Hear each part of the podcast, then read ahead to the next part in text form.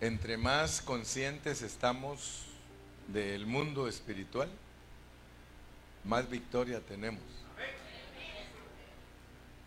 ¿Con qué razón el apóstol Pablo, él hablaba mucho de eso? Él decía, nuestra lucha no es contra carne ni sangre, sino contra potestades.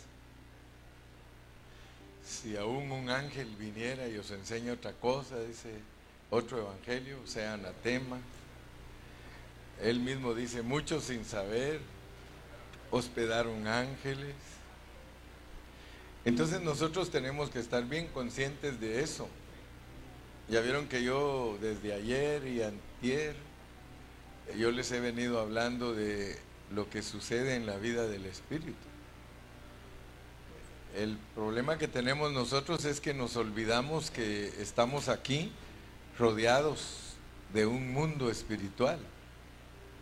Y nosotros estamos tan acostumbrados a solo ver lo físico. Y eso nos hace que seamos gente que vive por vista y que no somos de fe. Si habéis resucitado juntamente con Cristo, buscad las cosas. O sea que hay que estar yendo, hermano. Cada vez que nos reunamos, echemos viajecitos. Hay que viajar en el espíritu, hermano.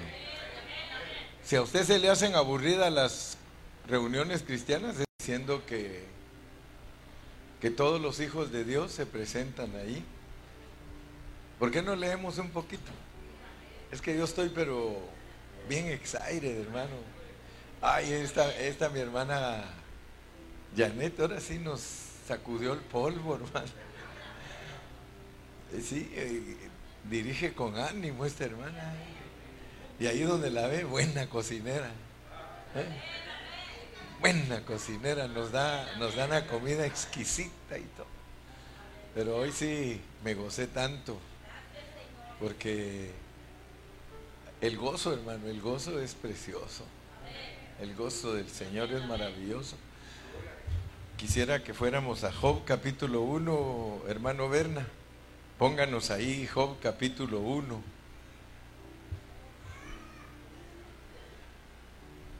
Fíjese cómo, cómo nos empieza a hablar de, un varón. Dice, hubo un varón en tierra de Uz, llamado Job.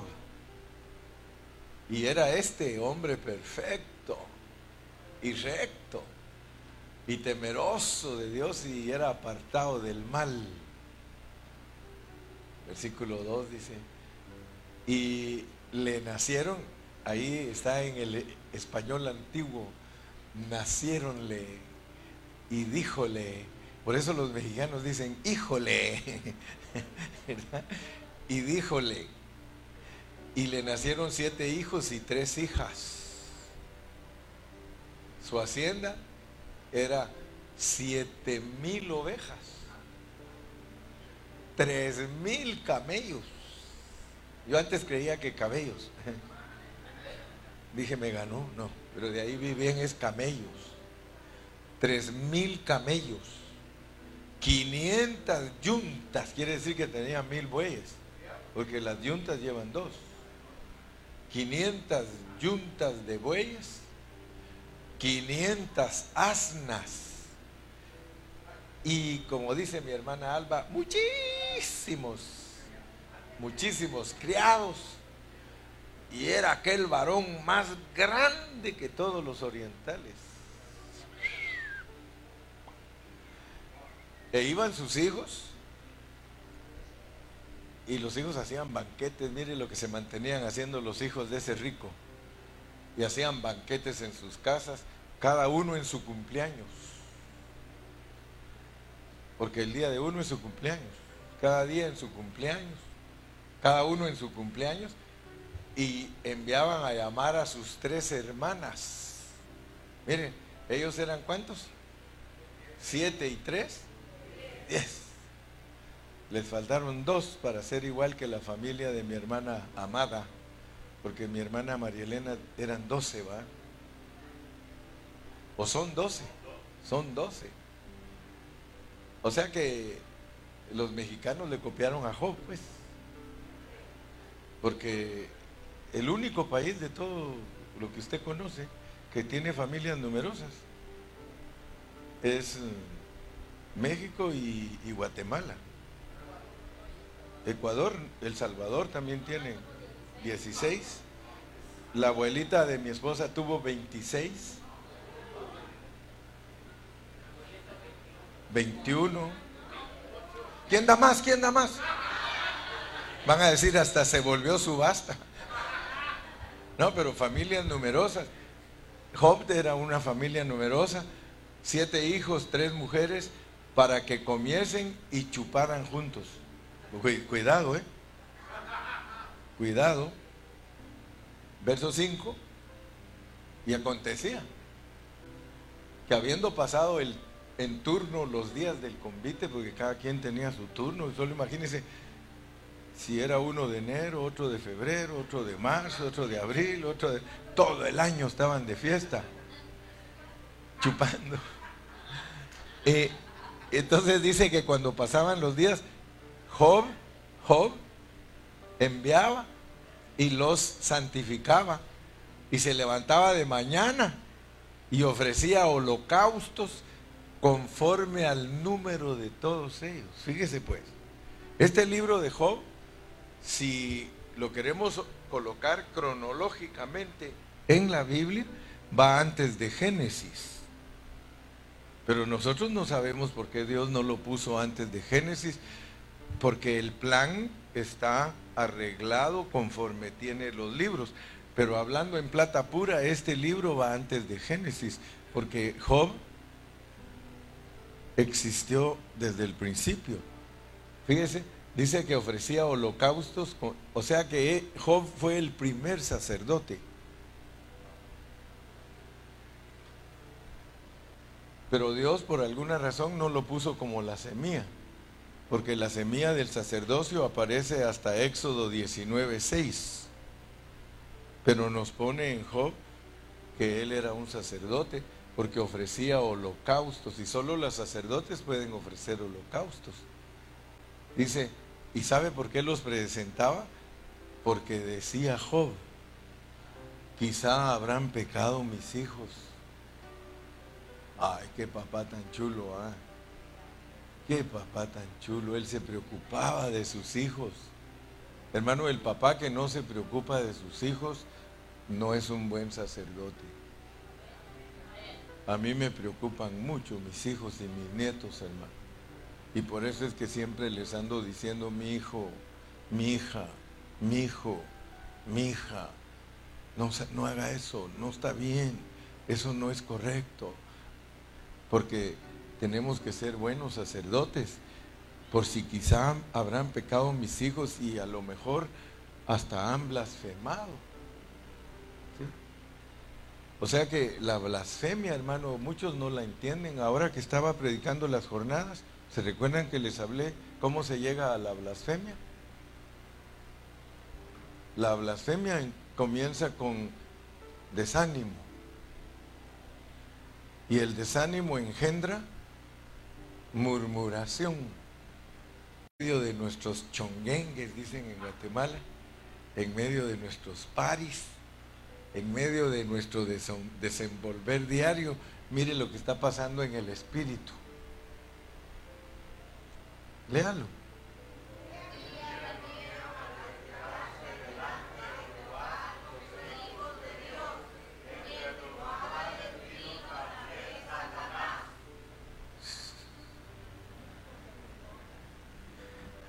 Quiere decir que tú puedes estar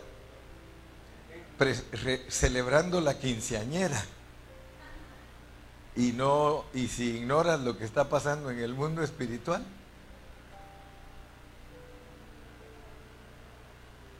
Puedes estar celebrando la graduación de tu hijo, pero si no estás consciente de lo que hay detrás de la cortina, puedes estar paseando Puedes estar haciendo muchas cosas que ocupan tu tiempo en este mundo, pero si no te acuerdas del hermano Carrillo que te dice, mantén tus ojos abiertos en la vida del Espíritu, porque nosotros no vivimos por vista, nosotros vivimos por fe. Un día vinieron a presentarse delante de Jehová los hijos de Dios, son los ángeles. Los hijos de Dios son los ángeles. Entre los cuales, o sea, entre los hijos de Dios hay un hijo que se llama Satanás, es hijo de Dios. Es hijo de Dios. Yo les estaba hablando a ustedes en la mañana que allá en el cielo, en la vida del Espíritu, sucedió un problema.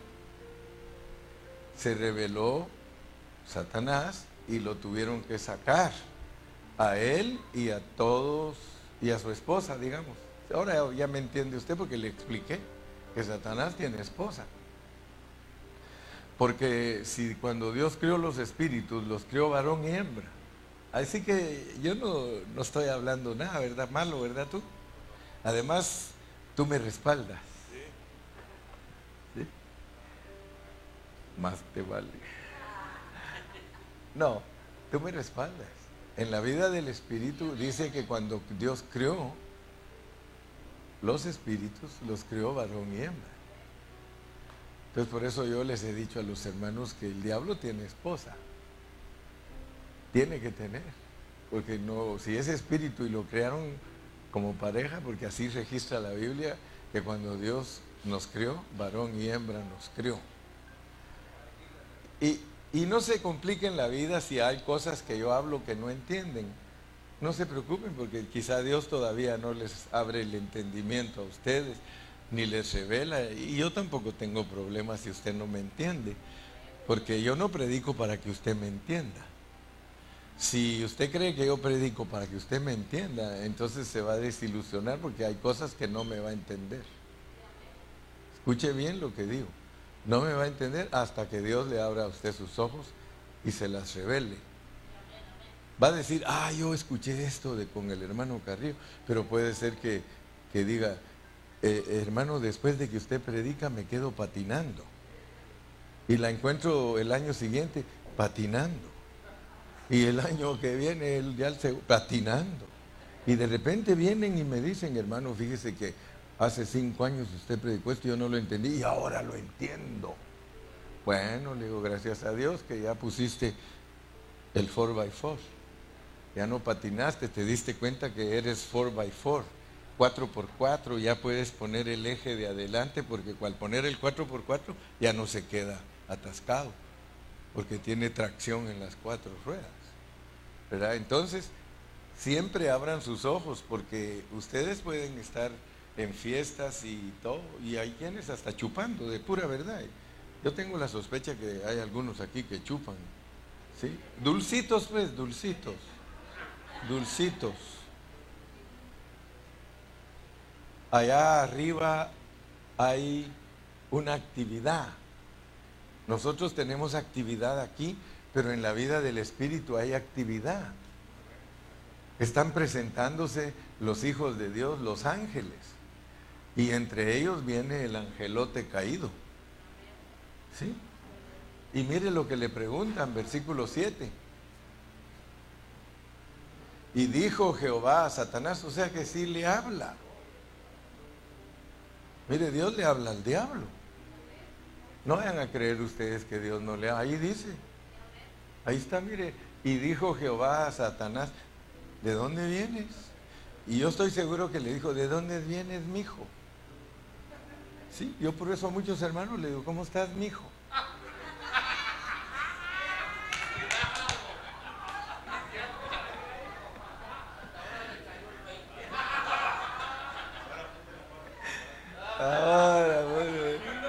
Y dijo Jehová Satanás, ¿de dónde vienes? Respondiendo Satanás a Jehová dijo, de rodear la tierra y de andar por ella. Tienes que saber pues que mientras tú estás haciendo tus actividades, quizás estás en el trabajo, quizás estás en la quinceañera, estás en el cumpleaños de tu tío, de tu primo, hay alguien que anda rodeando la tierra. ¿De dónde viene mi hijo? De rodear la tierra y de andar por ella. Y mire para qué anda él rondeando, verso. Y Jehová le dijo otra vez, mire, Satanás, y fíjese que yo me puse a estudiar esa expresión, ¿no has considerado? Y, y fíjese que está tremenda esa palabra. ¿No has considerado? O sea, como quien dice, ¿no lo has tocado? Fíjese lo que Dios le dice. ¿No te has metido con Él? ¿No le has ido a hacer cosquillitas? ¿No has ido a jalarle la sabanita cuando ya se quiere dormir? ¿No has considerado a mi siervo Job que no hay otro como él? Híjole, varón perfecto, recto. Que vayamos a, a la cárcel a visitar unos presos y este sábado me dijeron que me dejan que entre a otro hermano y yo pensé en ti, ¿vas conmigo a visitar a los presos? Sí, le digo, voy contigo. Y me fui con él. Y nos registramos para entrar a la cárcel, pero adivinen qué pasó. En cuanto íbamos a entrar, nos aparece el cura. Y dice, ¿ustedes a qué vienen? Y el hermano Salazar le dijo, venimos a, orar por algunos presos. Dice. Aquí todos los presos son míos. Y le dice el hermano Salazar, no, si eso ya lo sabemos, que son todos tuyos, dice, pero ¿por qué no nos los prestas un ratito para ver si les hablamos la palabra de Dios? Pues ya sabemos, porque aquí no hay ni uno de nosotros, le dijo. Aquí todos son tuyos, ¿verdad? Y es cierto. Entonces, los mundanos, ustedes ya saben que esos son del diablo. Ya los tiene entre la bolsa, él no tiene... Pero miren a quién busca. Cuando le preguntó Dios, le dijo, ¿has considerado? ¿Has tratado de ver cómo lo haces caer? Ten cuidado porque Dios da permiso al diablo que te toque si estás bien consagrado. Si no estás bien consagrado, ni siquiera ¿para qué? ¿Para qué? Pero si estás bien consagrado, respondió Satanás y le dijo, ah, ¿acaso teme Job a Dios de balde? Sigamos leyendo.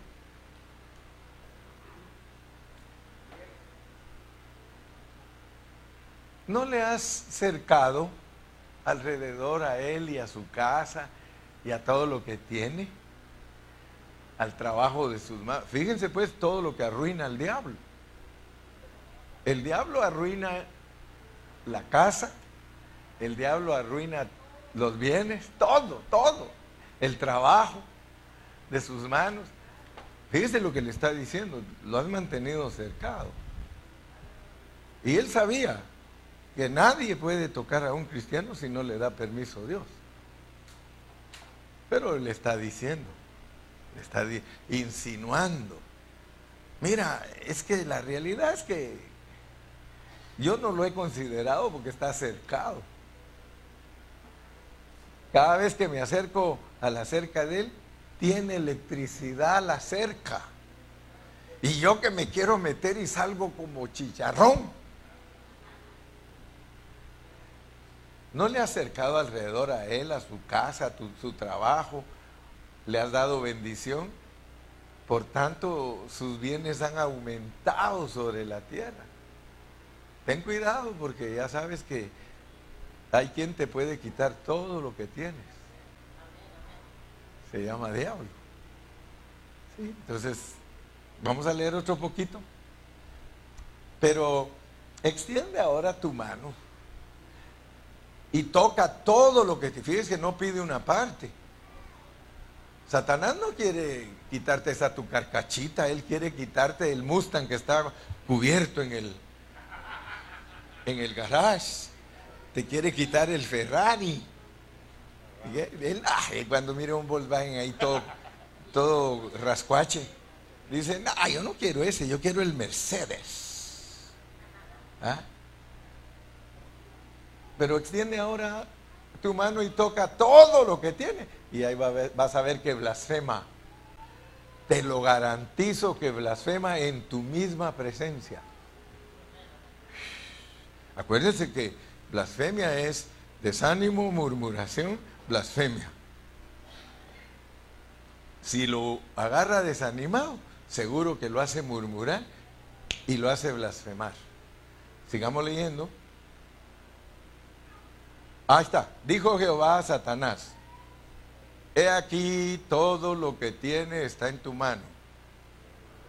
Fíjense pues, ¿se acuerdan que un día dijo, a Satanás le dijo uno de los hermanos, agárrate fuerte porque te han pedido para zarandearte y ya dieron el permiso. Y lo único que oramos es que no te falte tu fe. Pero hermano, nosotros no entendemos porque nosotros estamos ciegos. Nosotros no solo somos ciegos, somos sordos y somos tercos. Por eso le digo yo, hermano, abre tus ojos. Abre tus ojos, vive por fe, vive por fe. No vivas por vista. Tú puedes ahorita tener de todo. Tú puedes tener salud, tú puedes tener carro, puedes tener trabajo, puedes tener casa, pero si piden permiso para zarandearte, te lo va a quitar Dios todo. Todo, todo, todo, hasta tu salud, porque pidió todo. Tan es así que después de, este, de esta narración entra la siguiente, dice, ya le quité todo y no blasfema. Déjame que le toque la carne. Fíjate, cuando ya uno se enferma, cuando ya perdió uno el carro, la casa, el trabajo, y de repente va al doctor y le dice, tiene cáncer. ¡Wow! Otro, otro poquito, dijo aquel, el 13. Y un día aconteció, o sea que en un cumpleaños, aconteció que sus hijos y sus hijas comían y bebían vino, y esos no bebían otra cosa, puro vino, en casa de su hermano mayor, al que, al que le dicen, como dice la hermana Fausta, esta es mi hija mayor. Estaban en la casa del hermano mayor. ¿Y qué pasó? Y vino un mensajero a Job y le dijo, estaban arando los bueyes y las asnas comiendo cerca de ellos. Así está. 15. Y acometieron los sabeos. Si me preguntas quiénes eran los sabeos, a Sabé. Los sabeos y los tomaron y mataron a los criados a filo de espada solamente escapé yo para darte la noticia. Eso es lo que muchos no saben, porque no somos iguales todos. ¿Cuántos hijos tiene usted? Quizás seis, quizás cinco, quizás tres. Todos son diferentes. Todos son diferentes. Alguien me decía mientras estábamos comiendo. Dice, mire, ah, el hermano eh, ¿Se fue? No, el hermano Luis, Luis, ¿tú eres cómo? Juan, el hermano Juan dice, mire, tengo tres hijos. Nada que ver, mire, de afuera igualitos, pero de adentro nada que ver el uno con el otro. ¿Se da cuenta que a todos nos hizo Dios diferentes? Entonces, Dios trata con cada uno de sus hijos diferente. Porque todos nosotros somos hijos de Dios, pero todos diferentes. Si yo necesito un cáncer para entregarme a Dios, Dios me lo va a mandar. Si yo necesito un cáncer para que Dios me perfeccione y que antes de irme de aquí salga sedita, salga bien pulido, lo, lo tiene escrito porque va a decir, este es terco, este es duro, este, este, aunque lo esté matando, no, no reacciona. Entonces a este le tengo que poner un aguijón, pero uno bueno, uno que lo haga llorar, porque yo sé que entonces se arrepiente. Pero sin embargo hay otro que dice, no, a este ni zancadilla le voy a meter porque ese siempre me alaba. Le meto zancadilla y gloria a Dios lo agarro a patadas y gloria a Dios, te quiero mucho. Entonces cada uno tiene tratos diferentes. Entonces no nos asustemos. Estemos listos para todo. Aún estaba hablando cuando vino otro y me dijo, fuego de Dios cayó del cielo. Ya ves que no te estoy mintiendo. ¿Quién manda el fuego? ¿Quién, mató, ¿Quién mandó a matar a todos? Dios. Él crea, Él corrompe, Él restaura. Fuego de Dios cayó del cielo que, que quemó las ovejas y se fueron los pastores de la cuenta. Acuérdense pues que yo no les predico un mal evangelio. Muchas veces los castigo a ustedes y a mí también. Sí. Me pasa eso de a mí también, a mí también, a mí también. Aleluya. Ese Gilmar ya se lo sabe. No, ese no lo puedo contar. Ese no lo puedo contar. Fuego de Dios y los pastores y los consumió. Solamente escapé yo para darte la noticia arreglado, arreglo divino. ¿Otro poquito? Todavía estaba hablando y vino otro que dijo, los caldeos, esos son los del caldo, ¿ok? Los caldeos hicieron tres escuadrones y arremetieron contra los camellos y se los llevaron y mataron a los criados a filo de espada y solamente escapé yo para darte la noticia. Arreglo divino. Siga nomás. Entre tanto que éste hablaba, vino otro. Nunca te espantes que si un mal trae otro mal. No te espantes. Es que te están probando. Por eso a veces dice, ay hermano, ¿cómo estás hermano? Me llovió sobre mojado. Híjole. Entre tanto que este hablaba, vino otro que dijo, tus hijos y tus hijas. Ah, Ahora ya no son camellos. Ahora, ahora son las camellas. Tus hijos y tus hijas estaban comiendo y bebiendo vino en casa de su hermano el primogénito. Y un gran viento vino del lado del desierto y azotó las cuatro esquinas de la casa, la cual cayó sobre los jóvenes y murieron. Solamente escapé yo para darte la noticia. Arreglo divino. No solo tengo cáncer y mi hijo no deja las drogas. No solo me siento enferma y mi hija una terca. De todo te va a llegar. Entonces Job se levantó y rasgó su manto y rasuró su cabeza y se postró en tierra y adoró. No se quejó. No se quejó. Wow.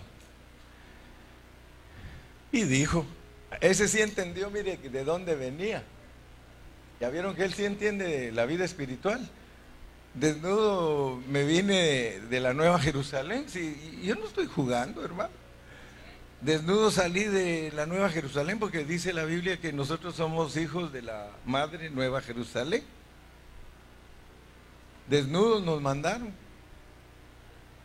Y desnudo volveré allá. Fíjese, Job ahí todavía no entendía. Hablaba, por eso él dice, yo hablaba muchas cosas sin entenderlas. Gracias a Dios que, porque ahí diríamos, ah hermano, aquí la figura está mal aplicada. Momento. Él dice, yo hablaba y no entendía, pero después que me pasó esto y esto y esto, entonces entendí. ¿Ah? Entonces, volveré allá. Jehová dio y Jehová quitó, sea el nombre de Jehová bendito. No se quejó. Él estuvo siempre consciente de los tratos divinos. ¿Por qué? Porque él sabía que el control está en el mundo espiritual. Él sabía que todo lo que Dios permite que nos pase es porque lo necesitamos para que nos pruebe Dios.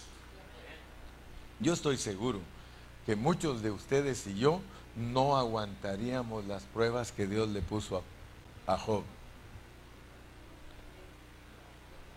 Una de las cosas es que le quita a Dios a los hijos feos. Porque por, sí, muchos creen que sus hijos son bonitos. Y de acuerdo a la Biblia, los primeros hijos son feos. Porque después que lo probó Dios, dice que los dio los hijos más bonitos de toda la tierra. Dios, despropósito alguno.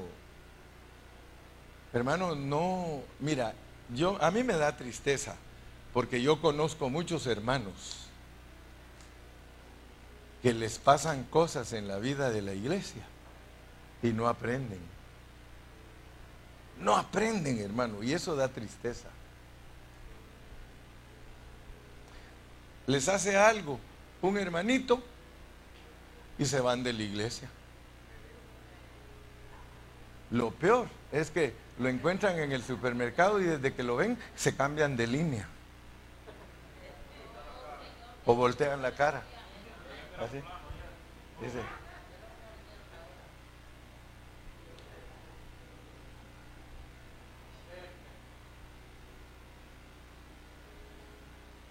Y parece chiste, parece chiste. Pero si no abres tus ojos espirituales, tú crees que todo, que no tiene propósito. Todo tiene propósito. Todo, todo, todo, todo, todo, todo, todo tiene propósito. Yo les he, le he dicho a él, y los hermanos fulanos se fueron. Gloria a Dios, hermano, hay propósito. A mí a veces me dicen, hermano Carrillo, ¿y dónde están los hermanos fulanos de tal? Digo, no me preguntes, pregúntale a ellos. Porque se fueron de la iglesia, pregúntale a ellos, porque yo, yo en realidad no sé por qué se fueron. Lo único que te puedo decir es que no entendieron el propósito, pero no sé por qué se fueron. Porque sea lo que sea que les haya pasado, aquí tendrían que estar. Porque saben que todo tiene propósito. ¿Sí? Porque todas las... Es más, dice Pablo, es necesario que entre ustedes hayan disensiones, que entre ustedes hayan problemas para ver quién es aprobado.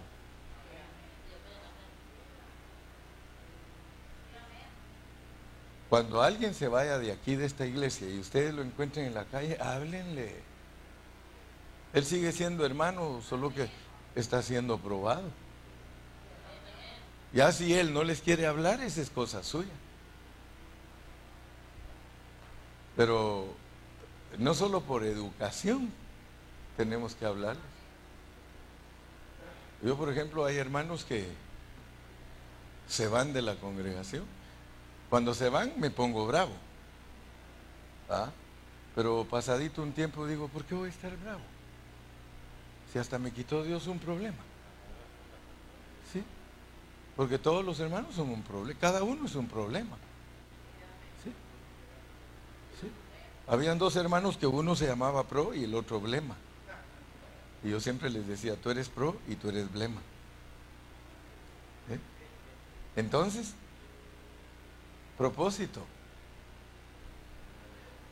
Te pase lo que te pase, pero ojalá aprendas, pues, porque esto se predica por años. Bendiciones del cielo, bendiciones del abismo. Bendiciones del cielo, bendiciones del abismo.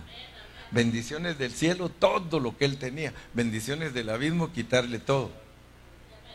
Pero él decía, bendición que me dio, bendición que me quitó.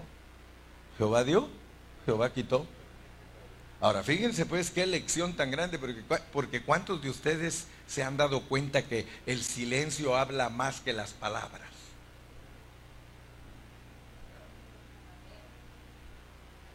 Ustedes leen ese libro de Job y ustedes se dan cuenta de algo. Que Job nunca dijo, el diablo me quitó todo. Ustedes no van a encontrar eso, pero van a encontrar en todo esto no pecó Job. Quiere decir que cuando uno no entiende el propósito de Dios, uno peca. En todo esto no pecó Job ni atribuyó a Dios despropósito alguno. Jehová dio, Jehová quitó. Y yo estoy seguro que el diablo le tocaba la espaldita a Job y le decía, fui yo, fui yo, fui yo. ¿Y qué hizo él? Lo ignoró. Ni siquiera le puso atención cuando le hacía, fui yo. Dice, Jehová dio, Jehová quitó. Entonces nosotros aprendemos cómo se vence al diablo. Ignorándolo. Ignorándolo. ¿Qué pasa con las personas que tú ignoras? Les duele. ¿Qué pasa si tú estás con 10 hermanos en un salón y entra un hermano y saluda a los 10 y a ti no? ¿Sabes cómo actúas? ¿Y ese qué se cree? ¿Y qué si está bien dolido? Bien dolido porque a todos los saludó, menos a él. ¿Y ese qué se cree? Me cae gordo. ¿Sí? ¿Por qué? Porque los enemigos se vencen ignorándolos. Les duele, hermano. Les duele. Pero los hermanos que se van de la iglesia no son enemigos. Ellos son hermanos que están siendo tratados. Si ellos no agarran la onda, agárrala tú. Si la montaña no viene a mí, yo voy a la montaña. Pero nosotros somos muy despropósitos. Nosotros no entendemos. Hermano, yo cuando algún hermano, ya les digo, se va, al principio sí mi carne se duele, pero eso se tiene que olvidar, hermano. Se nos tiene que olvidar, ¿sí? Ya pasó el tiempo. A veces ellos mismos vienen y le dicen a uno, fíjate que me engañó el diablo. Pasado el tiempo, fíjate que me engañó el diablo. Y, si uno es así sangroncito, le dice, no, fíjate que le di gracias a Dios el día que te fuiste. si es uno sangrón, ¿verdad? Pero si uno es amoroso, le va a decir, no te preocupes, me dolió, pero quiero que sepas que te sigo amando. ¿Sí? No están sanos. Entonces tengan cuidado cómo actúan, pues. Tengan cuidado ustedes cómo actúan. Porque la iglesia de Cristo es una. ¿Te puedes imaginar tú que cuando estemos con el Señor en su reino, podemos estar escondiéndonos el uno del otro. Ahí vamos a estar todos. ¿Sí? Y nos vamos a preguntar, ¿y, ¿y cómo llegaste? Sí, porque muchos tratan a los hermanos como trataban los enemigos a David. No hay salvación en Dios para él. Está perdido. Yo quiero decirles, muchas veces hay hermanos que se van de la iglesia y se van perdidos, hermano. Pero con el tiempo Dios trata con ellos y los restaura. Y cuando usted los encuentra, ya están restaurados. Y entonces le dicen a usted, hermano, es que cuando me fui, si tú supieras cómo me fui, iba hecho pedazos, pero ahora ya estoy entero. Déjame darte un abrazo entero, porque aquella vez que me fui, un pedacito mío te abrazó. ¿Sí? Pero gloria a Dios, despropósito, no es una palabra para nosotros. Más bien dicho, no hallar propósito no es para nosotros. Job no pecó ni atribuyó a Dios. No le atribuyas a Dios despropósito. Él tiene un propósito contigo. Imagínense a José, a José, el José de la Biblia. Si él se hubiera dejado llevar por vista, él fue a parar preso injustamente lo vendieron sus hermanos. ¿Qué no le hicieron? Pero él anhelaba ver a sus hermanos. Y ese día, hermano, cuando vino el hambre a Canaán, wow, cuando vino el hambre a Canaán, sus hermanos fueron a buscar comida y dice cuando los vio entrar, hermano, el corazón le dio vuelta ahí vienen esos pícaros que me vendieron, pero los amo tanto. Se fue a meter a un cuarto a llorar. Imagínense, se puso a llorar porque, porque vinieron sus hermanos. Ahora esa historia somos nosotros, ahí se acuerdan que eso es en el cielo. Allá nos hicieron traiciones, todo, nos vendieron, todo, todo. Y al venir aquí estamos anhelando que venga, porque algunos no han venido, porque todos tomamos turno para nacer. Y hay algunos que todavía están en la fila. Algunos tienen ya casi siete mil años de estar haciendo cola para nacer aquí. Pero como allá no se siente el tiempo, no vayan a creer, allá en la eternidad uno llega a hacer cola y ahí está contento y siente que como 10 minutos de cola hizo y ya, porque un día son como mil años allá. Un día, un mil años de aquí, un día allá. Entonces el que hace cola para nacer aquí en el año mil hizo cola seis días. Nada. ¿Sí? Entonces, propósito, propósito, propósito, propósito, propósito, propósito. Te meten zangadía, propósito. Te quiebran tu brazo, propósito. Te quiebran la piernita, propósito. Te corrieron del trabajo, propósito. ¿Eh? No, hermano, es que me corrieron por Aragán, propósito. Sí, porque Dios tiene propósito para los araganes. Un día de estos les quita esa flojera. Hasta los flojos los hace el Señor trabajadores. ¿Sí? Yo oí que dijo Abelito, ¿quieres venir a Estados Unidos? Aquí se viene a trabajar. Él también, a lo mejor él pensaba que, no se trabajaba aquí.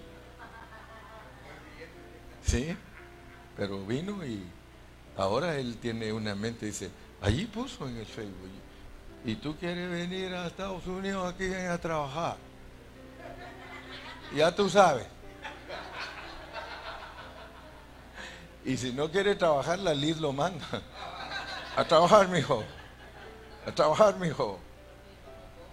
Ah. ¿Y qué se me hicieron? Ya se, fue ya se fueron el arrebatamiento. No, aquí están. I'm looking for you, looking for you. Looking for you. Mándalo a trabajar, mi Mándalo a trabajar. Gloria a Dios. Sí, porque el papá, el papá sí le dice, si yo fuera el papá de Liz, yo le diría, mándalo a trabajar, mi Que trabaje, mi galán. Así le decían a uno, te está para que trabaje. Pero yo sé que es trabajador. Supongo. Amén. Entonces, hermano, despropósito no hay en nada. No hay despropósito. Hay propósito. Todo lo que te pasa a ti en tu vida tiene propósito. Dios tiene un propósito. Gloria al Señor te cancelan el, vuelo porque a mí me lo cancelaron. Propósito. Y por eso no nos afligimos él, con él, porque dice, es que mire que no se preocupe, pastor, me voy mañana. Y si mañana no se puede, me voy pasado. ¿Sí? Y si no se puede, de todas maneras, el día que pueda, ahí llego y si no hay seminario, pues Dios sabe por qué. ¿Sí? Y le di, ah, no, y era, verdad, era si no puedo ir yo, ahí está el Charlie, ahí está el Proaño, Luis, le ahí está Roberto, Norberto. Ustedes pueden predicar cuando yo no llego. ¿Sí? Propósito. ¿Verdad? Entonces, gracias a Dios que todo en lo de nosotros tiene propósito. Estoy insistiendo, hermanos, propósito. Porque nosotros solemos eh, ahogarnos en un vaso de agua. Casi todos nosotros somos así, nos ahogamos en un vaso de agua y el Señor lo que quiere es enseñarnos que todo tiene propósito. Vamos a, vámonos ahora al Salmo 82. Ahorita la carga mía en esta hora que les estoy hablando es que abran sus ojos a la vida espiritual. No están solos. No estamos solos aquí.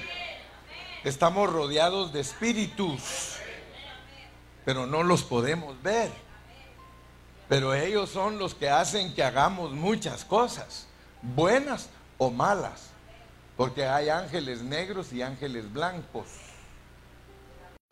Dios está en la reunión de los dioses y está hablando con los ángeles, con los ángeles que son sus hijos.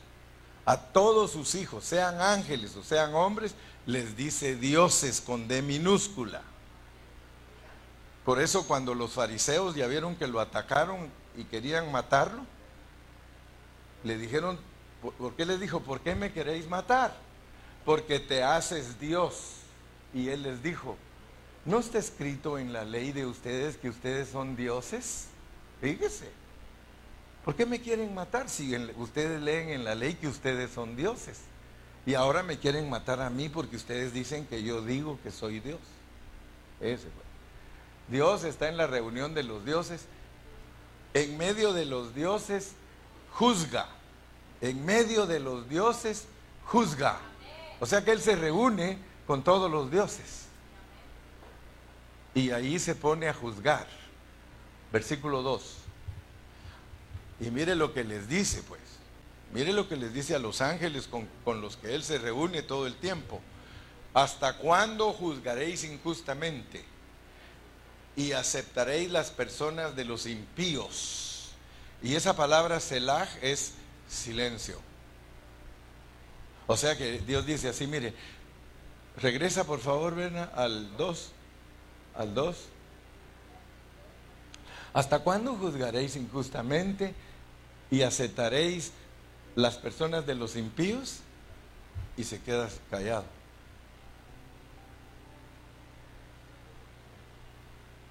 Para ver qué contestan. Está preguntando. A ver, a ver qué contestan. Versículo 3. Les dice, defiendan al débil y al huérfano hagan justicia al afligido y al menesteroso. Fíjense lo, que les está diciendo. Librad al afligido y al necesitado. Libradlo de mano de los impíos. Ahí espérate, ahí espérate. Regresa al 4. Les está hablando, ¿verdad? Y ahí se acuerdan que entre ellos está Satanás, porque ya lo leímos en Job que él llega a esas reuniones. Y ahí está hablando con todos Dios y les dice qué es lo que tienen que hacer. Sigamos.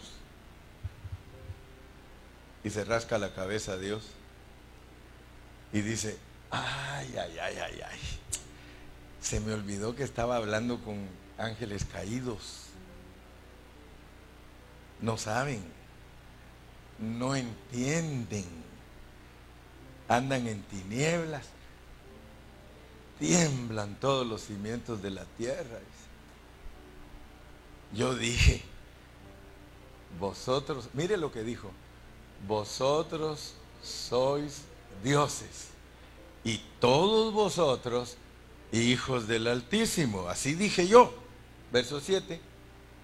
Pero, pero, se me olvidó que ustedes desertaron Fíjese con quiénes está hablando. Porque la gente lee el Salmo 82 y todo, pero no entiende que el Señor está hablando con los que se salieron, se salieron de, de su cuarentena, abandonaron su morada. Hasta les puse ejemplo yo a ustedes de que hay ángeles que hacen como los cubanos, que los cubanos van a los países a participar en las Olimpiadas y de ahí se van ya no regresan, ya no van a Cuba de regreso, ellos aprovechan la oportunidad para desertar. Y por eso allá los tienen que doctrinar, pero súper doctrinar, para que no deserten, porque ellos desertan, ellos y los hacen juramentar, yo creo que hasta les dicen, te vamos a matar si te vas. Sí, pero ellos es tanta la necesidad. Entonces, ¿se acuerdan ustedes que los ángeles leímos en Génesis capítulo 6 que los ángeles caídos, viendo que las hijas de los hombres eran hermosas, tomaron para sí mujeres, o sea que ellos, ellos eran tan poderosos que de acuerdo a las comisiones que Dios les daba, ellos podían hacerse personas. Y si eran fieles, regresaban porque solo los mandaron a una comisión. Pero ellos cayeron porque ellos al tomar cuerpos de hombres, ya no quisieron regresar a su estado original y ellos se volvieron ángeles caídos. Y mire, pero como hombres moriréis. Pero como hombres moriréis. Se quedaron hombres. Eran inmortales. Eran inmortales, pero por lo que hicieron, Porque dice, ustedes no saben, ustedes están en tinieblas, ustedes se me olvidó y les estoy pidiendo que sean justos si ustedes no pueden. Ustedes se van a morir como hombres. Entiendan pues entonces por qué vino el diluvio. El diluvio vino porque los ángeles se quedaron como hombres. Y dijo Dios, ah, no contenderá mi espíritu con el hombre porque el hombre es carne. Y con el diluvio los mató a todos. A todos. Pero el asunto es que ahora entendemos que mató a los gigantes, los que tenían una estatura bien grande, los mató, porque ellos se quedaron como hombres. Dice que ellos eran ángeles y se quedaron como hombres y eran los hombres de renombre. ¿Cómo no iban a ser de renombre si agarraban a un hombrecito chiquito y lo hacían trizas? Dice que uno solo de ellos se comía toda la cosecha de los hombres chiquitos. Imagínense que nos cayera un gigante a comerse todo el campo, que es para darle alimentación a un millón de personas, y viene él y se lo come todo. Pero como hombres moriréis y como cualquiera de los príncipes caeréis.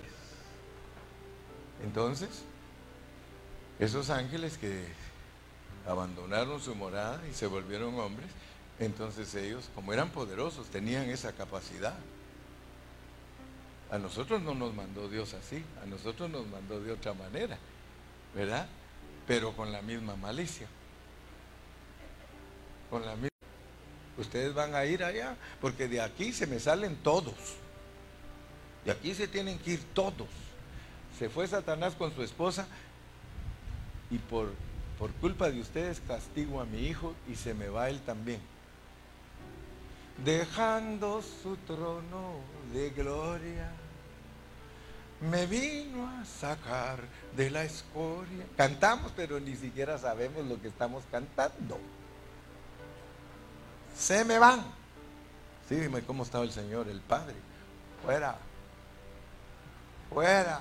Y su hijito, fuera, mi hijo. Imagínate tú qué, qué profundidad de la escritura, ¿verdad? Dios mío, Dios mío, ¿por qué me has desamparado? ¡Fuera! Un papá serio, un papá estricto dice que ni perdonó a su hijo.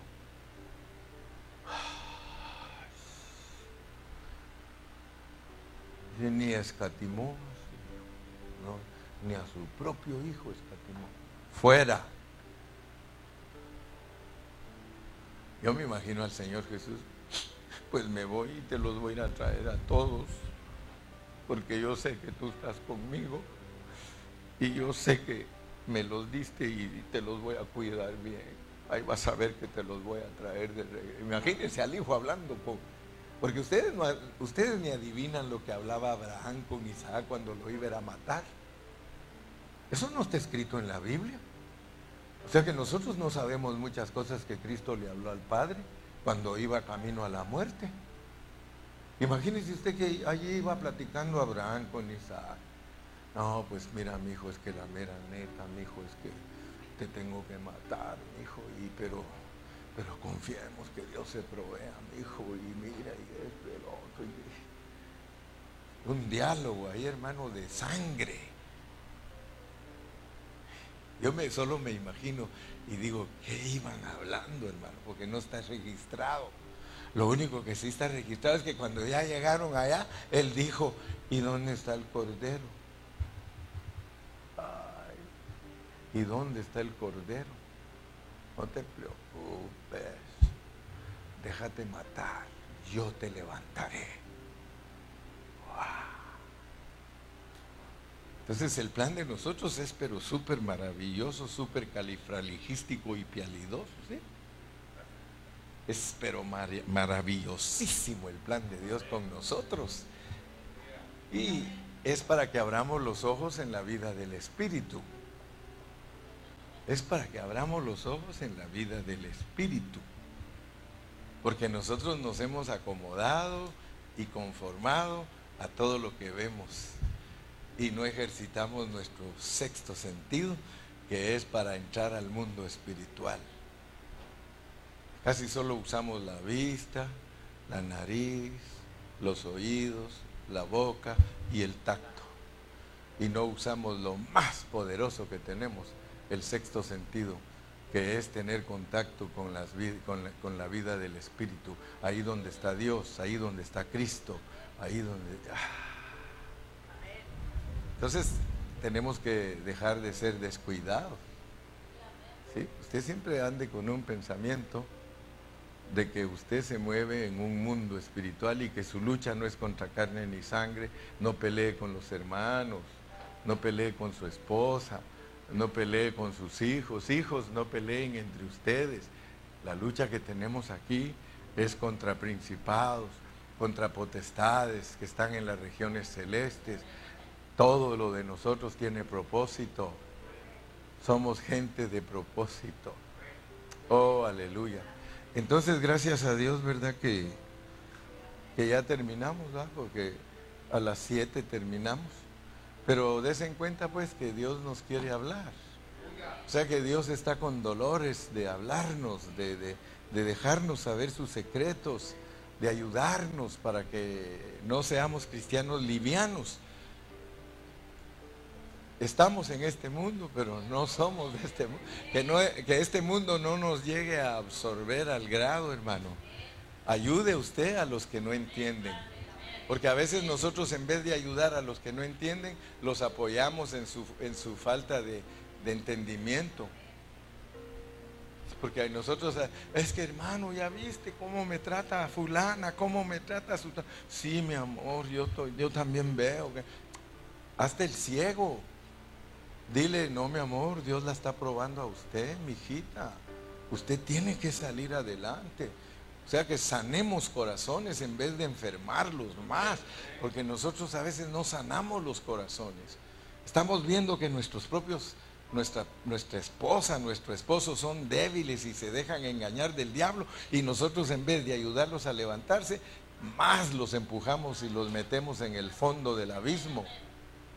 Entonces es muy importante que nosotros tengamos nuestros ojos abiertos, sin escamas, sin escamas.